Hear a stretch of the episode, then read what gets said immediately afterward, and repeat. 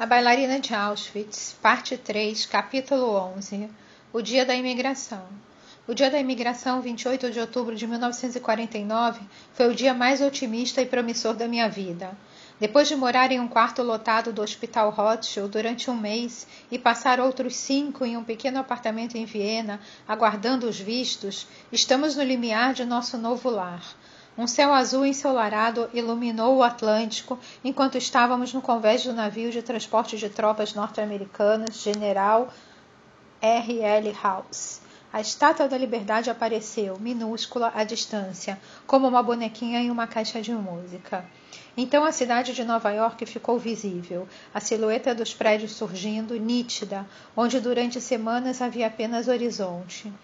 Segurei Mariane contra a grade do convés. Estamos na América, eu disse a ela, a terra das pessoas livres. Acreditei que estivéssemos finalmente livres. Assumimos o risco. Agora segurança e oportunidade serão nossas recompensas.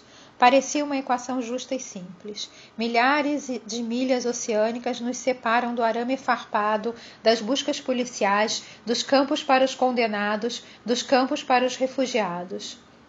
Ainda não sei que os pesadelos desconhecem a geografia, que a culpa e a ansiedade vagueiam sem fronteiras. Por vinte minutos no convés superior de um navio de passageiros, em pé sob o sol de outubro, com minha filha nos braços, Nova York à vista, acreditei que o passado não podia me alcançar aqui. Magda já tinha vindo. Em julho ela finalmente recebera o visto e havia viajado de navio para Nova York onde agora vivia com tia Matilde e seu marido no Bronx. Ela trabalhava em uma fábrica de brinquedos, encaixando cabeças em pequenas girafas. É preciso uma elephant para fazer uma girafa, ela brincou numa carta. Em mais uma hora ou duas eu abraçaria minha irmã, minha corajosa irmã, suas piadas prontas para fazer transcender o sofrimento. Enquanto Mariane e eu contávamos os capes brancos entre o navio e a terra firme, e eu agradecia as bênçãos recebidas, Bela saiu da cabine onde estava fechando a mala. Meu coração se encheu novamente de ternura por meu marido.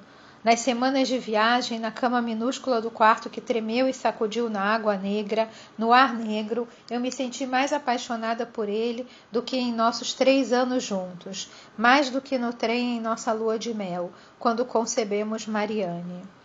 Em Viena, em maio, ele não foi capaz de decidir, de escolher até o último minuto. De mala na mão, Bela ficou atrás de uma pilastra na estação de trem, onde encontraria Bandi e Marta. Ele viu nossos amigos chegarem e nos procurarem na plataforma e continuou escondido. Ele viu o trem chegar, escutou o aviso para os passageiros embarcarem, viu as pessoas entrando no trem, viu Bandi e Marta na porta do vagão esperando por ele. Então escutou o funcionário no alto-falante chamando seu nome. Ele queria se juntar aos amigos, queria embarcar no trem e depois de um navio para, para resgatar a sua fortuna, mas ficou ali, paralisado atrás da pilastra. Os passageiros embarcaram, Banji e Marta também. Quando as portas dos vagões fecharam, Bela finalmente se forçou a andar contra sua vontade, contra todas as apostas que tinha feito para o que imaginou seria um futuro seguro, ele assumiu o maior risco da sua vida. Foi embora. Agora, a poucos minutos de nossa nova vida nos Estados Unidos, nada parecia mais forte ou mais profundo do que termos feito a mesma escolha, de trocar a segurança por uma oportunidade para nossa filha e de recomeçarmos juntos do zero. Seu compromisso com nossa filha e com a nossa nova aventura me tocou profundamente. Ainda assim, eu estava preparada para abandonar nosso casamento e levar Mariane para os Estados Unidos. Embora fosse doloroso, estava disposta a sacrificar nossa família, nossa parceria, as coisas que Bela não conseguia aceitar perder. E assim começamos a vida nova em um patamar desigual. Embora a devoção de Bela por nós duas o tivesse levado a abrir mão de tudo, ainda, ele ainda estava atordoado com o que havia perdido. O que para mim era alívio e alegria, para ele era sofrimento. Por mais feliz que eu estivesse com a vida nova, dava para sentir que a perda de Bela colocava uma pressão perigosa em todas as incógnitas à nossa frente. Portanto, havia sacrifício na essência de nossa escolha. E havia também uma mentira. O relatório médico, as radiografias que ele colocou dentro da pasta com nossos pedidos de visto. Não podíamos permitir que o fantasma da antiga doença de Bela, a tuberculose, impedisse nosso futuro. Então Tsitsi se passou por Bela e foi comigo ao exame médico. Carregamos as imagens dos pulmões de Tsitsi translúcidos como água mineral. Quando os funcionários de naturalização liberaram Bela para a imigração, foi o corpo de Tsitsi e seu histórico médico que eles legitimaram como saudável. Eu queria respirar livremente, valorizar nossa segurança e nossa sorte como milagres, não ter que defendê-las com rigor e cautela. Queria ensinar minha filha a se sentir confiante onde ela pisava. Lá estava ela, o cabelo emoldurando seu rosto, as bochechas vermelhas por causa do vento. Liberdade! ela gritou, satisfeita com a nova palavra. Num repente, peguei a chupeta que estava pendurada num cordão em volta do pescoço dela e joguei ao mar. Se eu tivesse me virado, teria visto Bela pedindo prudência, mas não me virei.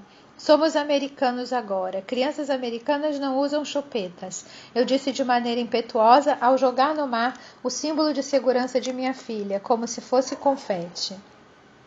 Eu queria que Mariane fosse o que eu queria ser, alguém que faz parte, que não é perseguida pela ideia de ser diferente, de ser defeituosa, de brincar eternamente de pique-esconde numa corrida incessante para fugir das garras do passado. Ela não reclamou. Estava empolgada pela novidade de nossa aventura, distraída por meu ato estranho e, a, e, aceitando a minha lógica. Nos Estados Unidos faremos como os americanos, como se eu soubesse o que os americanos faziam. Eu queria confiar na minha escolha, em nossa nova vida. Então reneguei qualquer traço de tristeza ou de medo. Quando desci pela rampa de madeira para nosso novo lar, já estava usando uma máscara. Eu havia fugido, mas ainda não estava livre. Esse foi o capítulo 11, Bailarina de Auschwitz. Esse é um projeto voluntário. Eu sou Mônica Barg e essa gravação pode ser replicada.